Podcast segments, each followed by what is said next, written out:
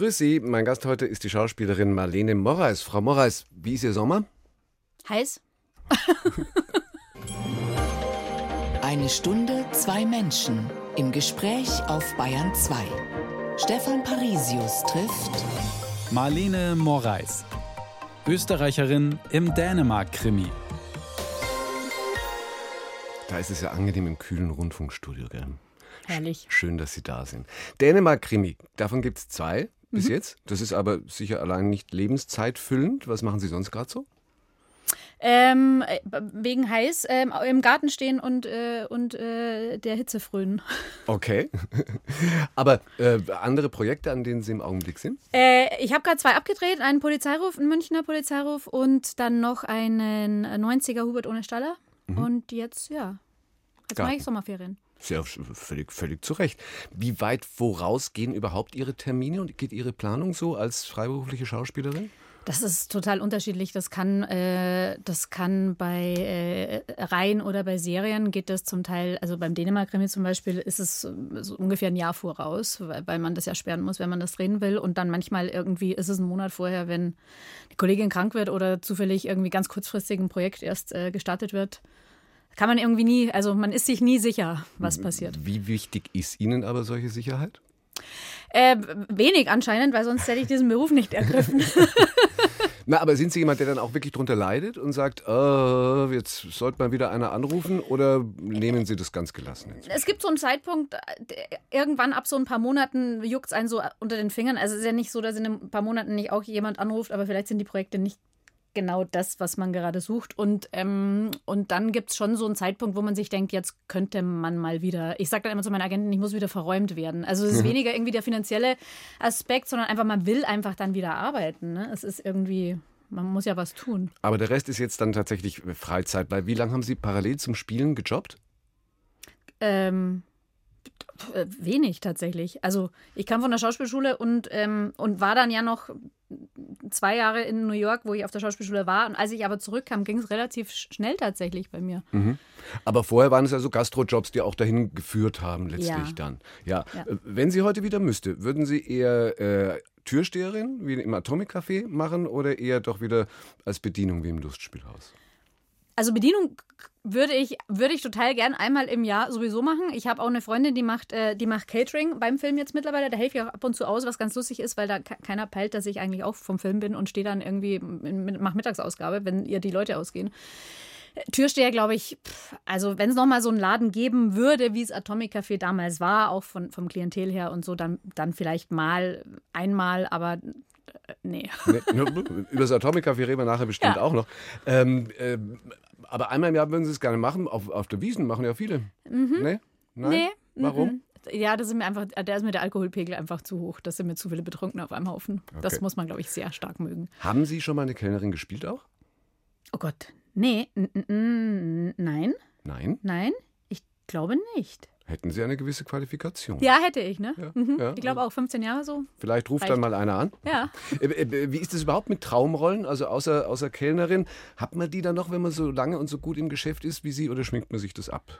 Nee, die gibt es die gibt's durchaus, aber ich weiß nicht, ob's, ob, ob ich es festmachen würde an einer, an einer speziellen Rolle, also was die für einen Beruf hat oder was die erlebt hat, sondern Traumrollen sind für mich Rollen in Traumbüchern. Also wenn das Drehbuch total toll ist und das Drehbuch einfach was Neues erzählt oder eine Perspektive hat, die man nicht kennt, dann und es darin dann eine Figur gibt in diesem Universum, dann bitte, bitte gerne. Aber das ist kein spezifischer Typ Mensch jetzt. Nicht, also auch nicht, dass man einmal, keine Ahnung, Bundeskanzlerin spielen Nee. oder es ist ja vom Shakespeare bis zur dänischen Polizistin Ja. ist ja das Spektrum auch äh, ziemlich groß. Ich würde gern historisch. Historisch fehlt mir so ein bisschen. Ich habe nur die 80er Jahre mal geschafft bei Wackersdorf, aber historisch irgendwie weiter zurück, die 40er, 30er, 40er, ähm, das würde mich total interessieren. Kostüm?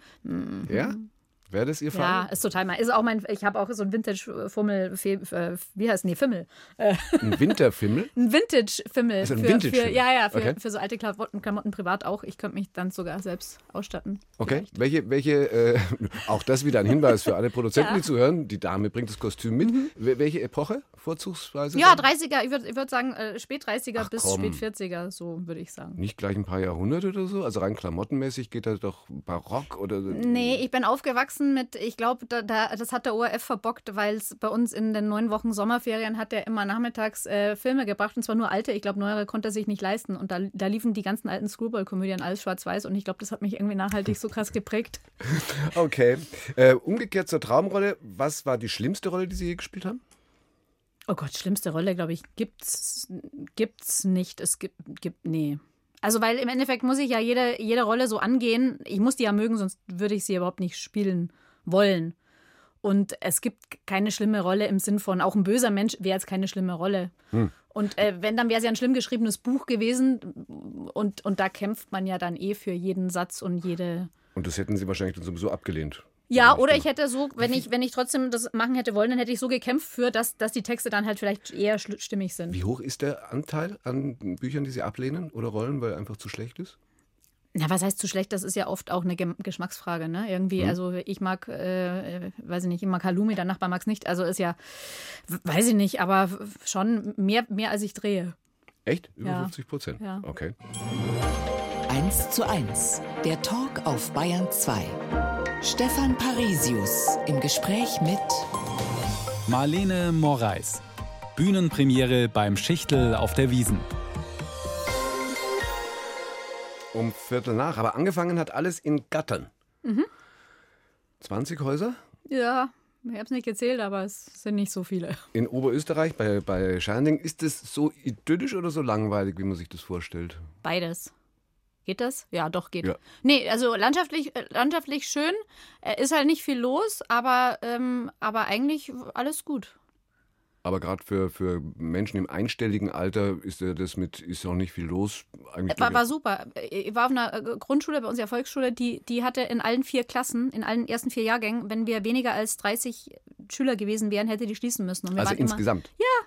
Okay. wir waren immer irgendwie 31, 32 und hatten Wald nebenan und sind dann irgendwie in der Mittagspause im Wald rum. Also es war, also wir waren die größte Klasse mit el zehn, zeitweise elf Schülern. Toll. Mhm. Ja, vor allen Dingen, wenn die Schule hätte schließen müssen, dann wäre ihre Mutter auch den Job los gewesen. Nee, die war, woan, die war nicht auf meiner Grundschule, Gott sei Achso, Dank. die war Weiß nämlich so, Lehrerin, ja. Mhm. um das, um das zu komplettieren. Aber, aber, aber dann schon in der Großstadt in Scherding. Die war an der Berufsschule. ah, okay. Ja. Wie ist es dann zu dem Umzug nach Passau gekommen? Da waren Sie zehn, glaube ich. Äh, 14? 14, Oder 15? irgendwie, ja, Ja. irgendwie sowas, 14, 13, 14 oder so. Ah, ja, nee, wir, äh, ja, das war ja nur zwei Kilometer Luftlinie einmal über die Grenze. Meine Mama hat in Passau äh, gearbeitet und äh, wir sind dann zu meinem Stiefvater gezogen damals. Mhm. Und haben dann aber die Schule in Deutschland weitergemacht oder in Österreich? Nee, in Österreich, weil wir damals acht Jahre Gymnasium hatten. In Deutschland waren es neun und ich hatte durchaus keinen Bock, ein Jahr mehr Schule zu machen als unbedingt nötig. Wir hatten dafür samstags. Aber nur bis maximal zwölf und das ist so, ich weiß, das hört sich immer schlimm an für Menschen, die es nicht gewohnt sind, aber wenn man es nicht anders kennt, ist es halt normal, ne? War das Thema Österreich, Bayern damals? Oh Gott, ja, Ja. Den, Blick, den Blick hätten Sie sehen sollen. Ja, es war nicht unfern der Zeit von der Piefke-Saga mit diese, diese, dieser Mehrteiler, Ja. ähm, Tobias Moretti. Und ich weiß noch, da waren die, die Deutschen waren alles Piefke und die Österreicher waren alles Schurl und, ähm, und es war, gab ganz schlimme Österreicher-Witze und ähm, also die waren gar nicht so schlimm, aber damals war es halt, es war halt nervig, ne? Und ähm, und ich habe dann auch aktiv beschlossen, als ich nach Passau gezogen bin, dass ich mich jetzt der bayerischen Sprache ermächtige, um wenigstens in Passau auch, Durchzukommen. ja, um mir ein paar Witze zu ersparen. Aha. Äh, und in Passau ist dann auch die Leidenschaft für die Schauspielerei entstanden? Nee, nee, ja, wei- weiß ich nicht. Also ich habe schon immer gerne Filme geguckt, eben äh, Die erwähnten. Bitte? Die, die schwarz-weiß erwähnten. Genau, die, die äh, von unserem österreichischen, österreichischen schönen äh, Staatsfernsehen. Ähm, und dann bin ich halt in Passau, gab es halt die Möglichkeit, dann ins Kino zu gehen. Ne? Und, äh, und da war Samstag, Sonntag, äh, waren drei am Stück, Min Minimum eigentlich. Wer hing über ihrem Bett? Da hing, da hing James Dean. Irgendwann. Aha. Irgendwann hing da James Dean und dann hing, dann, dann hing da so ein Zwölfersatz alte Schwarz-Weiß-Poster, die mir meine Mama mal geschenkt hatte aus den 30er, 40er Jahren. Originale. Nee, so, so, so Headshots quasi ähm, von den damaligen, von den alten Schauspielern, die, die so auf dem Dinner, weiß ich nicht mehr, fünf Format oder so hochgeblasen waren. Das heißt, Schauspielerei war von vornherein ganz klar Plan. Plan. Nee. Ich, wu ich wusste ja noch nicht mal, dass es das gibt als Beruf. Ich bin halt gern ins Kino und habe gern Filme geguckt, aber wusste doch nicht ich aus dem 20-Häuser-Kaff da, dass, dass es überhaupt eine Schauspielschule gibt. Okay. Also es war auch in Passau nicht irgendwie so, wir hatten keine Theater AG an der Schule, da gab es, ähm, ich, für mich war das nicht greifbar als Beruf tatsächlich. Also war Plan A tatsächlich die Skandinavistik. Ja. Was ist denn das für ein Plan? Ja, fragen Sie Gerhard Polt, der hatte denselben. ich weiß nicht, ob seiner besser war als meiner, aber. Ehrlich, der hat auch, der hat Der hat Ausgerechnet Ausgerechnet Okay. studiert, Äh, Und warum Sie? Weil es Gerhard Polt vorgemacht hat? Oder? Nee, weil ich mit äh, 15 oder 16, weiß nicht mehr genau, waren wir auf Schüleraustausch in Schweden drei Wochen und ich fand, äh, die, ich fand, ich glaube, ich fand einfach nur die schwedischen Jungs so toll und dachte mir, ich studiere mal, ich lerne mal Schwedisch, dann kann ich da hochziehen und mit denen reden und, und wusste noch nicht mal, dass das ein Literaturstudium ist, als ich angefangen habe. Okay. Haben es aber dafür dann doch noch durchgezogen. ja, weil äh, Frau Mutter wäre sehr entsetzt gewesen, wenn nicht. Aha. So, und dann ging das eben los, als Sie in München äh, studiert haben, dass Sie äh, parallel gejobbt haben, Mhm. eben wie ganz, ganz viele machen oder damals auch gemacht haben in der, in der Kneipe. Und es ist, es gibt in Ihrem Ihrer Vita ist das dann immer so, das sind Sätze, die das sind eigentlich aus dem Drehbuch. Entdeckt beim Kellnern von Klaus Lemke. Wie funktioniert sowas? Ja, ich habe ja eh Probleme. Ich müsste mal genau meine, meine äh, Memorabilien angucken, um zu wissen, was erst war. Aber Klaus Lemke hat mich tatsächlich, im, da war ich Kellnerin im Atzinger, den, wo ich gestern erfahren habe, den gibt es gar nicht mehr, Schelling-Ecke Amalienstraße, da ist jetzt anscheinend was anderes drin. Äh, der war da einmal die Woche und hat an der Theke und hat Schnaps getrunken und der, der hat gesagt, hey du, äh, ich drehe einen Film. Und ich dachte mir erst, ja, nee, klar. Wer bist denn du überhaupt? Ich meine, wir reden bitter. 1999 oder so, da. Konnte man ja nicht googeln irgendwie, ne? Wer, wer ist Klaus Lemke? So. Mhm. Und, ähm, und ich weiß aber nicht, ob das zuerst war oder ob ich erst beim Schichtel war oder erst im Lustspielhaus auf der Bühne tatsächlich, weil das alles innerhalb von kürzester Zeit sich gegenseitig bedingt hat. irgendwie. Also, aber bleiben wir mal bei Klaus Lemke, das ist ja einer, der eben ganz viel mit Laien auch gedreht hat. Mhm. Und äh, Sie sollten erst eine Nebenrolle und dann haben Sie alle anderen raus und dann Äh, war es die äh, Hauptrolle? Ja, nee, ja, das weiß ich nicht. Ich- Das war ein unglücklicher Zufall. Ähm, Ich, ich war da und ich habe mir angehört, was er da so erzählt über diesen Film, den er drehen will. Und ich, wie gesagt, ich dachte mir wirklich so, ja, nee, klar. Und dann ruft er irgendwie zwei Tage später an und sagt, komm noch mal vorbei. Und und das hört sich jetzt wirklich dämlich an, aber ich bin noch mal hin und klopf an die Tür und er macht die Tür auf. Und in dem Moment wusste ich, dass ich nicht mehr die Nebenrolle spiele, sondern die Hauptrolle. Okay. Und er guckt mich an und sagt, du weißt, warum du da bist, oder? Und ich so, mhm. Ja, komm rein. Und so war es auch. Also es war, war völlig, ja, völlig seltsam. Das heißt, durch die erste Hauptrolle im Film, vielleicht erst äh, wollten Sie dann Schauspielerin werden. Ja. Naja, durch äh, Haupt, äh, ja, Ja. ja, also das war das Erste, wofür ich in meinem Leben jemals freiwillig gern und weniger übellaunig als sonst früh aufgestanden bin. Running Out of Cool hieß der. Mhm. Ja. Müssen wir jetzt inhaltlich, glaube ich, nicht. Nein. Ja, nee, Gut, man kann sich okay. jeden Lemke-Film angucken und weiß, wie die anderen sind. Genau. Äh, Schichtel, haben Sie jetzt gerade schon gesagt, war ungefähr zeitgleich. Also da war es dann nicht Film, sondern die Bühne, die Bretter, die Varieté-Bretter auf dem Oktoberfest, die die Welt bedeuten. Aber da, Sie hatten wenig Text. Ja, was super war. Okay, was haben Sie gespielt? Die Dicke, die ähm, während drin die Vorstellung noch zu Ende läuft, draußen auf der, auf der, da ist ja auch so eine kleine Bühne, wo dann immer die Parade stattfindet, die da die Leute dazu animiert, dass sie schon mal stehen bleiben und warten, bis die nächste Parade beginnt. Und ich fand das super, weil die ist halt dick und ähm, spricht nicht und, und, und man kann da wahnsinnig viel mit Gestik und Mimik machen. Und kommt man dann drauf nach der Zeit irgendwie so, ach so, das geht ja viel einfacher noch irgendwie. Oder mir hat es mir hat's total Spaß gemacht, fand super. Aber die steht doch eigentlich nur da. naja, kommt drauf an, wer sie spielt, ne? Okay, also bei, bei Ihnen war es anders. Nee, bei mir, bei mir stand die nicht nur da. Ich bin auch gern mal zwischen den Vorstellungen flitzen gegangen, wie wir es genannt haben. Mein Chef war irgendwie davon wenig ähm, begeistert, dass ich dann irgendwie bin dann zur Krinoline oder zu anderen Fahrgeschäften und habe gefragt, ob ich mal kurz umsonst fahren darf im Kostüm. Im Kostüm. Ja, ja, ja, das ist ja der Spaß dran. Wenn du so auf dem Kinderkarussell sitzt und, der, und diese, dieses Kostüm so dick ist, dass, es, dass dieses Flugzeug, auf dem du sitzt, das so groß ist wie die Hälfte von dir, wenn es drunter verschwindet und man schwebt so. Also wer das Kostüm lustig. nicht kennt, und das werden die meisten sein, es hat einen geschätzten äh, Taillenumfang von Ja, zwei. Zwei Meter. Ja, Meter 50 Meter bestimmt. 50, oder zwei Meter? ja. Und damit im Kinderkarussell. ja, Super. Gibt es da Fotos? ja, Ja? Okay. die gibt's. Ich Ich war sogar mal. auf der Eintrittskarte drauf. Vom Schichtel? Mhm. Toll. Warum hast du dann damit aufgehört? Wenn es so Weil ich nach Traum- New York gegangen bin. Ja, gut, Schichtel oder New York. Ja. Ja. Zu Gast bei Stefan Parisius. Marlene Moraes, Barkeeperin in Alaska. Das hat man eigentlich New York versprochen. Und dann kam Alaska raus. Ist ja auch USA, ne? Ja, Ja. irgendwie schon. Was war zuerst, New York oder Alaska? Alaska. Alaska. Also waren wir in der Reihenfolge richtig. Sie hätten uns Alaska jetzt verschwiegen. Nee. Na, na gut, nur weil Sie gleich über New York reden wollten. Nee. Also, Barkeeperin in Alaska. Ja. Wie kam das? Mit 17 ähm, auf Urlaub mit den Eltern in Alaska, die haben ein Pärchen kennengelernt, die, da, die dort eine Bar betrieben. Die wurden beste Freunde, haben sich gegenseitig besucht die ganze Zeit und, ähm, und haben dann gesagt, weil sie wussten, dass ich in, auch Gastronomie mache, nebenbei haben gesagt, wenn du nach dem Studium, also das war da, als ich genau Skandinavistik abgeschlossen hatte, wenn du da mal irgendwie Auszeit haben willst, dann kannst du bei uns wohnen und kannst da in der Bar arbeiten. Und das war dann tatsächlich ein Saloon direkt neben einer Goldmine? Ah, das Naja, ist das, was ich meine, wenn man das liest, alles über sie. Ja. Das, das hat doch einer aufgeschrieben. Ja, nee, ja. Also es war außerhalb von Fairbanks. Fairbanks hat, glaube ich, hatte damals irgendwie 100.000 Einwohner und das war dann so nochmal 10 Kilometer außerhalb und es, die, der Saloon war jetzt nicht direkt neben der Goldmine, aber der einzige Feldweg, der an diesem Saloon vorbei führte, führte weiter zu dieser Goldmine. Aha. Und erlebt man dann auch so Sachen, von denen man sich vorstellt, dass man sie erlebt, wenn man als europäische Barkeeperin im Saloon am Weg neben der Goldmine Ja. arbeitet? Ja. Also ich weiß nicht, was man sich da so vorstellt, aber also langweilig war es nicht. Freundliche, charmante. Ähm, äh, ja, ganz viele, ganz viele Trinkende und viel Trinkende, was ja auch ein Problem ist, kennt man ja auch vielleicht aus den skandinavischen Ländern, wo man schon mal gehört hat, im Winter sich äh, zu stark betrinkende Menschen, aber die prinzipiell alle sehr gut gelaunt und ähm, wahnsinnig nett waren. Und, äh, und dann hat man ja auch noch, ist man noch äh, so nah am Polarkreis, ne, dass äh, man hat dann irgendwie schon die äh, Mitsommersonne, also und äh, Polarlichter und äh, man trifft dann auch auf Elche und Bären und äh, das zweite nicht so gern. Und geht Eisfischen im April noch, wenn es zugefroren ist. Und dann schneiden die einfach mit der Motorsäge so ein Loch in den See und dann hält man die Angel rein und so Sachen macht man da halt. Macht man da halt. Ja, ist halt normal. Ist halt, ist halt so. Aber dass man da dann in der Umgebung Shakespeare spielt, das ist dann, jetzt fängt es aber wirklich an exotisch zu werden, oder?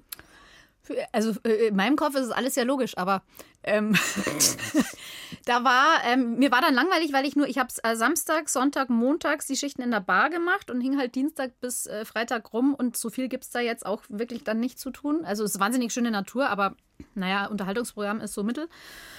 Und dann gab es da im Sommer ein Kunstfestival und da war ein englischer, ein britischer Regisseur, der hat dann Shakespeare, eine Shakespeare-Klasse abgehalten. Und dann dachte ich mir, ach, das mache ich mal, dann habe ich mal wieder was anderes zu tun. Und, ähm, und ähm, dann war ich da und dann hat der erzählt, er macht jedes Jahr im Sommer dort in Alaska auf einer Freiluftbühne, die gebaut wird jedes Jahr, macht er ein Shakespeare-Stück, inszeniert er. Und dann dachte ich mir, ach toll, das, ach nee, dann komme ich da doch nächstes Jahr. Und, ähm, und dann habe ich ihn angeschrieben, habe gefragt, äh, dann im Winter drauf, als ich schon wieder hier war, wann sind denn die Vorsprechen? Dann hat er gesagt, irgendwie, weiß ich nicht, April so und so. Und dann habe ich mir ein Flugticket gebucht, bin rübergeflogen. Dann war er ein bisschen erstaunt, dass ich wirklich da bin. Und da habe ich vorgesprochen und habe für die Rolle, die ich wollte, es war die zweitkleinste. Die ganz kleinste wollte ich nicht, ich wollte schon drei Sätze haben wenigstens. Ja, Ja. und dann habe ich das gemacht. Weite Anreise. Und dafür haben Sie einen Job in der Serie bei, bei, bei ProSieben sausen lassen? Ja, es war aber keine schwere Wahl. Naja, weil inhaltlich ist vermutlich Shakespeare weiterführend. Aber Nee, das war ja so, das war damals zur Zeit von, ich weiß gar nicht mehr, wie hat das geheißen? Äh, Ich weiß gar nicht, da gab es so, das war so eine Reality-Doku-Soap, äh, die im, im Rahmen von Arabella gestartet war und dann irgendwann selbstständig wurde. Und das hatte mit, mit Schauspielerei tatsächlich so wenig zu tun, dass das deswegen auch nicht schwer war, das nicht zu machen.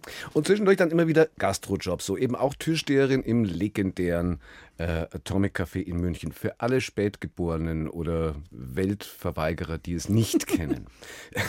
Was war das für ein Laden? Ähm, Atomic Café war die Koryphäe der Indie, Indie- und 60s-Musik in München. Jeder, ich glaube, jede Band, die, wenn man jetzt rückblickend auf die Zeit zwischen, weiß ich nicht, äh, den späten 90ern und, äh, und, und den späten also 2000 Nullerjahren guckt, irgendwie hat jede, jede wirklich äh, wichtige Band da gespielt. Ne? Also und halt aber vor 300 Leuten dann und nicht irgendwie auf dem Festival vor 10.000. 2015 geschlossen worden. Ähm, Wird es im Nachhinein verklärt? Ist das Ihr Eindruck? Weil da gibt es ja noch Ausstellungen, hat's gegeben, im Internet gibt es noch also Hymnen, die gesungen werden. Oder war es wirklich so toll?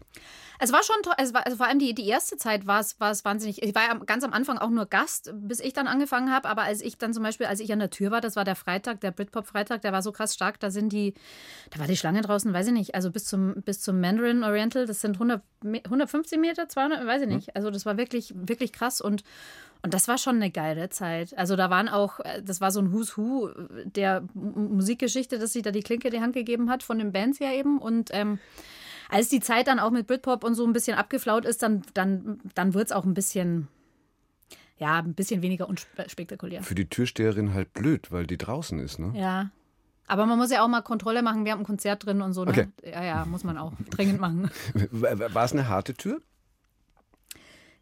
Ja, kommt, also kam immer drauf an, wer an der Tür war. Ich war, ich war hart nur dahingegen, dass ich wirklich nur nette Menschen da drin haben wollte. Es, es gab eigentlich Ansage von oben und viele Kollegen haben es auch gemacht, gab auch so Dresscode-Zeug irgendwie. Das war mir total wurscht, weil ganz ehrlich, wenn da irgendwie nette Leute kommen, die irgendwie Bock drauf haben, dann sollen die rein und irgendwie.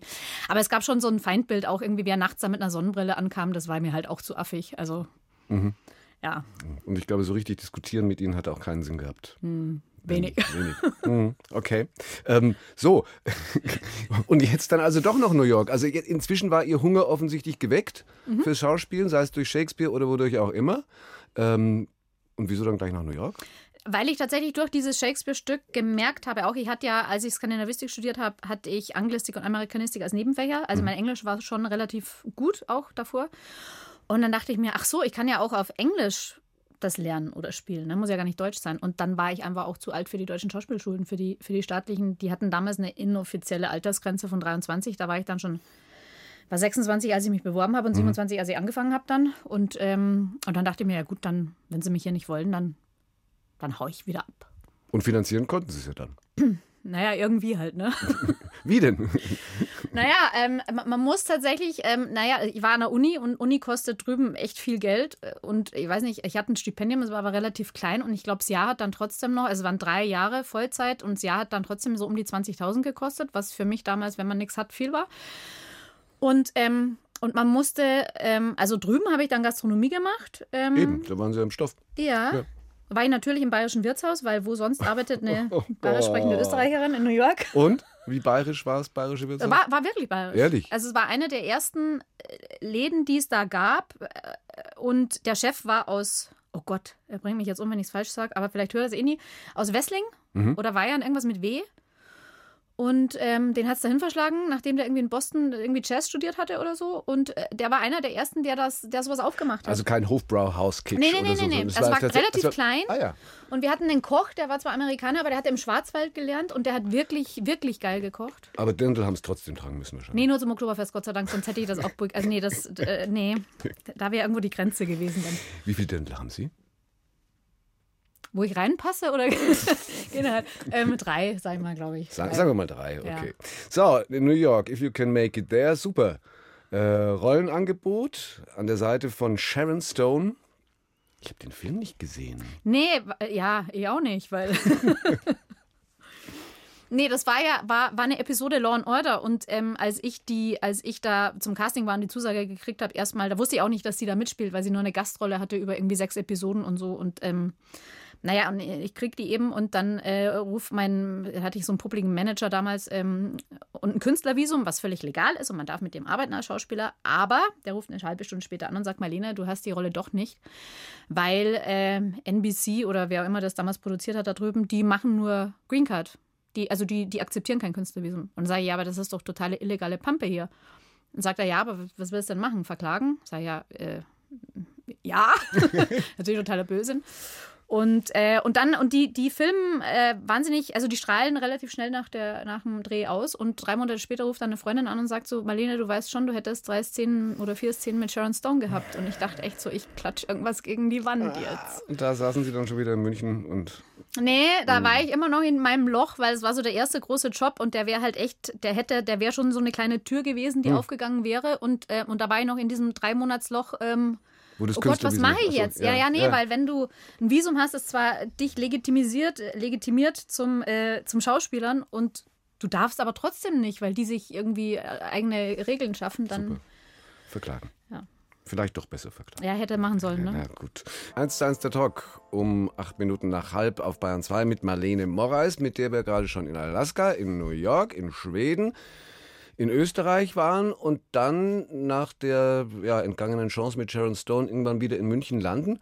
Und dann ging es aber schnell. Da heißt es, dass mit den Engagements, die dann ja relativ bald kamen, dass wirklich so diese Ausbildung in New York das war, was dann die Türen aufgemacht hat? Ähm, weiß ich nicht, ob das. Äh, nein, nee, eigentlich war das erst kontraproduktiv, weil ich, ich wollte dann zur ZAV, das ist so die, die, die Anlaufstelle für alle Schauspieler, die keine Agentur haben und kriegen und wollen, aber da hast du eine Vertretung und die wollten mich erst noch nicht mal vorsprechen lassen, weil ich keine deutsche Bühnenreife habe. Und habe ich gesagt, Entschuldigung, ich habe einen Master. Also, ja, nee, das ist uns egal. Und dann habe ich über eine Freundin irgendwie den, den Chef von der ZAV damals irgendwie die Telefonnummer gekriegt und habe den angerufen, habe ich gesagt, hä? Und dann sagt er, ja, was ist denn das für ein Käse? Natürlich können sie vorsprechen. Bin dann dahin zu diesem Vorsprechen mit irgendwie drei Monologen im Gepäck oder so und gehe rein in dieses Theater irgendwo und, ähm, und ich weiß noch, dass die, die Dame, mit der ich erst gesprochen hatte, die mich nicht vorsprechen lassen wollte, dass die sich nur umdreht und sagt, ach, Ach, Sie sind die, die in New York auf der Schauspielschule waren. Oh, ja, gut, dann weißt dann du, du hast gute Karten. War, war klar. Also mhm. ich habe es auch versemmelt dann, weil ich schon wusste, die hat sowieso keinen Bock. Mhm. Und deswegen weiß ich nicht, erstmal erstmal wieder eine Hürde und dann aber habe ich mir eine, eine, eine, eigene Webseite gebaut. Das war, glaube ich, echt äh, ganz schlau, wo ich ähm, erklärt habe, warum mein Demoband auf Englisch ist und, und habe für das Demoband auch so ein, so ein blöden, lustigen Vorspann gemacht, so 90 Sekunden, wo, es, wo das auch erklärt wird. Und ich glaube, vor allem die Webseite war es dann, die habe ich dann rumgeschickt und die fanden alle so beknackt, dass sie gedacht haben, die muss ich mir jetzt wenigstens einmal live angucken. Die und dann ging es eben relativ schnell, relativ los. Ja. Ne? Diverse Fernsehserien, Comedy, äh, vor allem aber auch Krimis. Was spielen Sie lieber? Ähm. Alles. Also das kommt wirklich auf, auf, weiß ich nicht, kann ich so nicht sagen. Also man geht natürlich bei einer Komödie anders abends nach Hause, wie bei einem krassen Drama irgendwie, wenn man irgendwie den ganzen Tag geheult hat in Bildern. Also ist der Abend nach einer Komödie schöner, aber man ist auch ausgepowerter fast irgendwie auf eine Art bei einer Komödie, weil man irgendwie ständig irgendwie weil, weil das Energielevel halt wahnsinnig hoch ist und im besten Fall irgendwie hat man es total lustig, aber man hat auch viel gequatscht dann den ganzen Tag. Und es gibt ja inzwischen auch viele von diesen Kombinationen, Krimi und Comedy, wo ja sowieso. Dramedy tatsächlich Dram ist mir eh die liebste. Das ist mir eigentlich die liebste okay. Kombination. Äh, haben Sie, also zwischen Tatort, Polizeiruf, wo alles Sachen, wo Sie schon waren, haben Sie selber einen Lieblingskrimi dann oder eine Lieblingsserie? Ich gucke so wenig fern, ne? Mhm. Das ist jetzt schlecht, aber es hilft ja nichts. Ich gucke immer noch gern Film und ich gucke viel amerikanische Sachen. Ich weiß nicht, ob mir das aus der Amerika-Zeit so geblieben ist, aber ich gucke, ähm, ja, ich gucke alles querbeet, aber ich gucke echt wenig deutsches Fernsehen. Darf ich das jetzt überhaupt so sagen und werde je wieder eingestellt? Ich weiß es nicht. Wir Klar, werden sehen. Wir werden sehen. Ich habe es notiert, auf alle Fälle. Aber also ein Lieblingskommissar oder so könnten Sie nicht sagen? Nee. Nee. Nee. Ja, okay.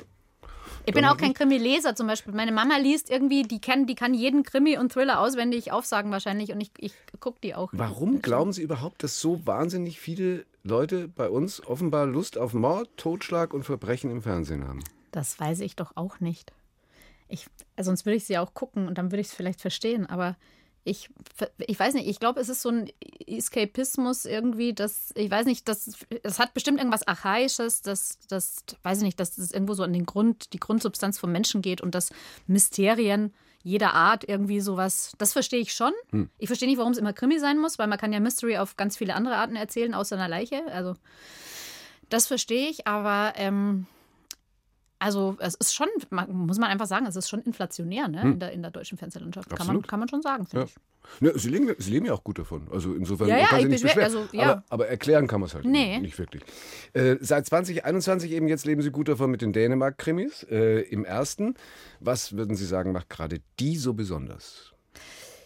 Ich mag total gern, dass die Streife ist und nicht Kommissarin. Also die, die Person, die, die, die Entschuldigung, spielen. ja, die, ja, ja. meine Figur, die Ida, ähm, dass die Streifenpolizistin ist, die, die, ist halt ein ganz normaler Mensch, der halt, der halt aber manchmal irgendwie sich so verbeißt in so Sachen. Das kann ich auch gut nachvollziehen, persönlich. Und die, die ist dann wie so ein, so ein Hund, der am Spielzeug hängt und nicht mehr loslässt. Und, ähm, und das ist weder aus äh, beruflichen Ambitionen raus, dass sie das macht, sondern das hat immer so eine Mensch, also sie will halt einfach menschlich das Richtige machen. Und das mag ich sehr gern an ihr. Mhm. Und was ist das Dänische an den Dänemark-Krimis? Ähm, ja. Ja. ja.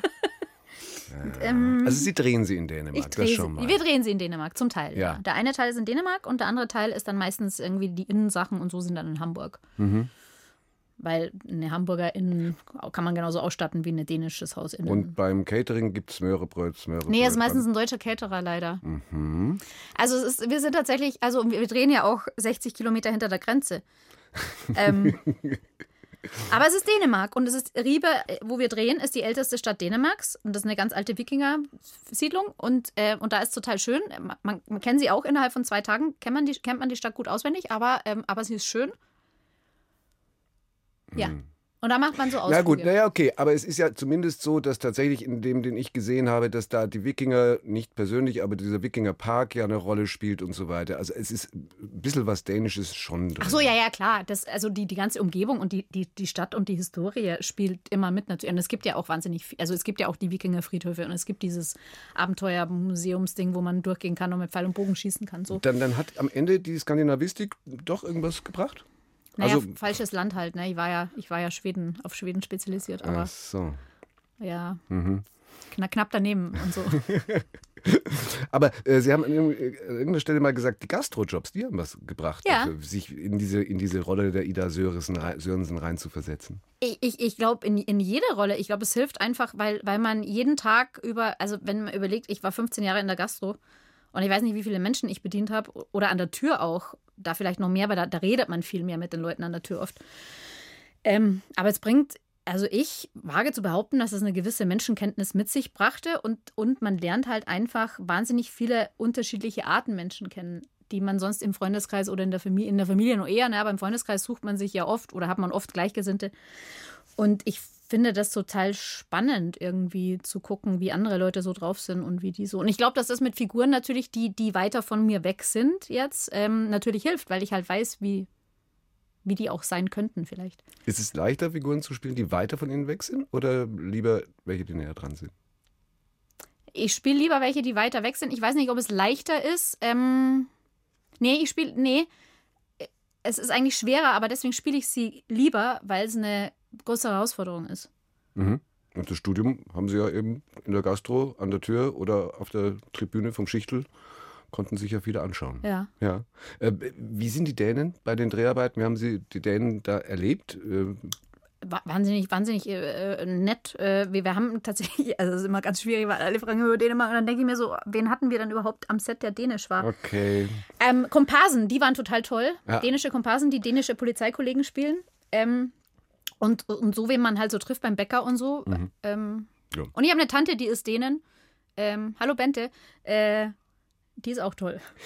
Aber wenn man jetzt mal schaut, Dänemark, Schweden, Alaska, haben Sie generell so ein Faible für den Norden? Nee, könnte man denken, ne? Ja, Aber das, ja, alles Zufall. Alles Zufall. Ja. Also hätte auch genauso gut irgendwie sein können, Albanien, Malaysien und ähm, Paraguay. War es aber halt nicht. Ja, war es halt nicht, aber hätte sein können. Aber es zieht sie nicht insgesamt Nee. nur nach Nee. Norden. Nein, gut, okay. 1 zu 1, der Talk auf Bayern 2 mit Marlene Moraes. Wenn das geklappt hätte in Amerika, wenn Sie dort geblieben wären und da Karriere gemacht hätten, dann würden Sie als Schauspielerin jetzt gerade wahrscheinlich streiken. Mhm. Verfolgen Sie, was da gerade passiert in Hollywood? Ja, ich habe ja, ich habe ja immer noch viele Freunde drüben und ähm, viele von denen sind ähm, in einer der beiden Unions, also auch von den, von den äh, Autoren und ähm, kriege das schon mit. Also ich verfolge es auch, aber ich kriege es auch privat quasi. Ich krieg's doppelt mit. Muss man ein bisschen erklären, weil Schauspielerstreik in Deutschland wäre vermutlich undenkbar, weil Schauspieler hier viel weniger organisiert sind. Ja. Bedauern Sie das?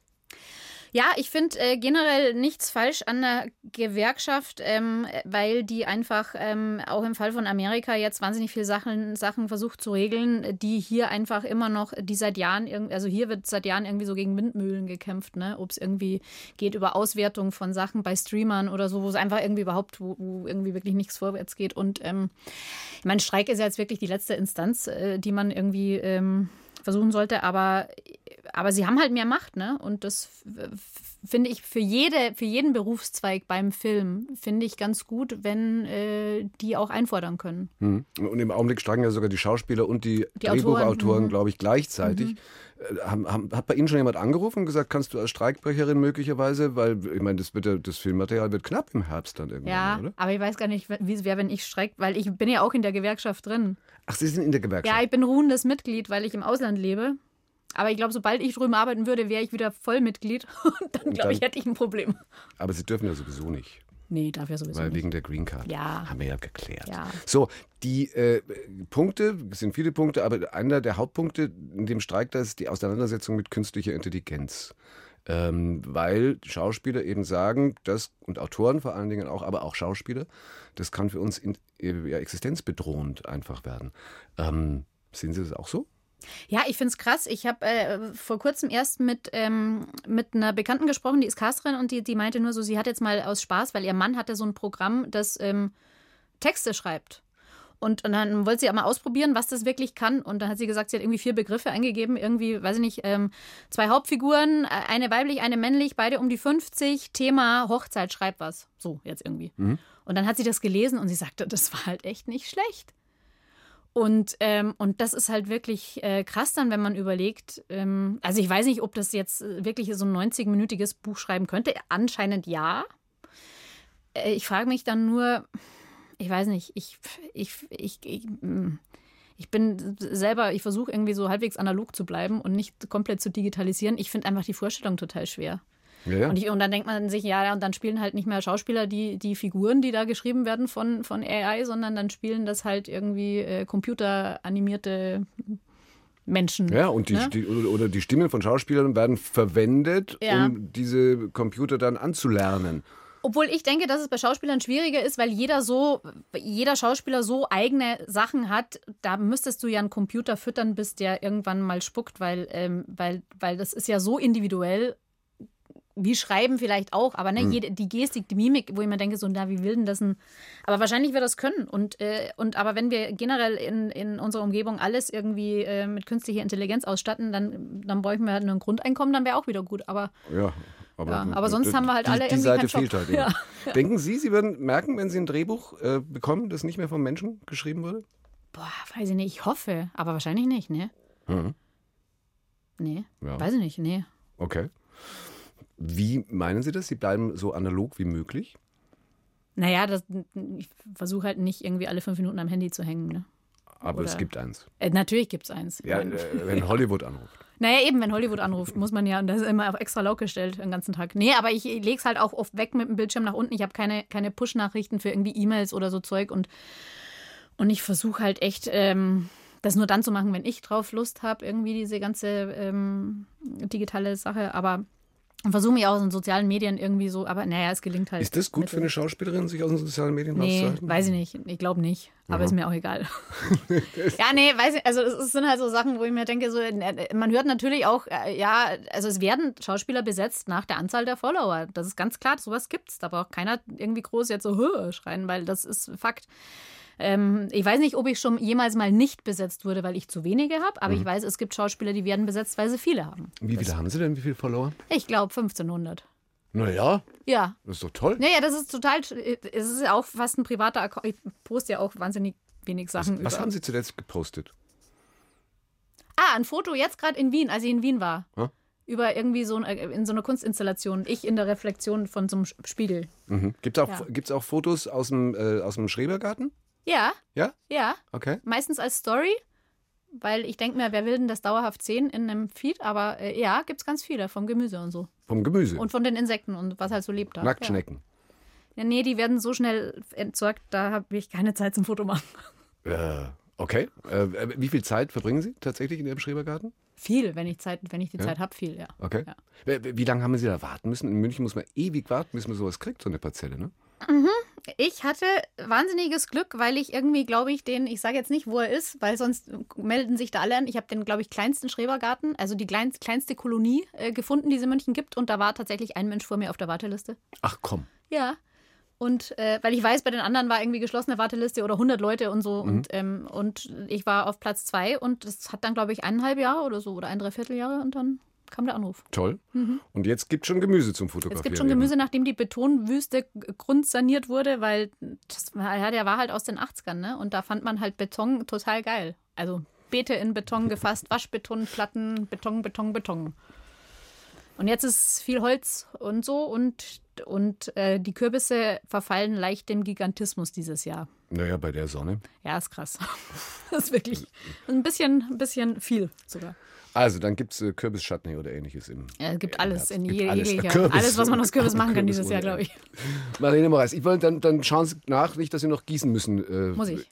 Ja, okay, also ab in den Schrebergarten. Danke. Fahren Sie mit dem Rad hin? Ja. Ja, äh, dann könnte Sie der Podcast interessieren, auf den ich noch schnell hinweisen möchte. Und zwar von den Bergfreundinnen, die äh, äh, 1500 Kilometer und weit über 10.000 Höhenmeter zurücklegen, im Augenblick gerade auf dem Weg nach Paris. Sind Sie auch radmäßig fit? Mhm. Auch so tausende Höhenmeter? Nee, bin so bei 700 Grad. Naja, aber reicht doch schon. Ja, reicht für mich. Danke fürs Kommen. Servus. Danke.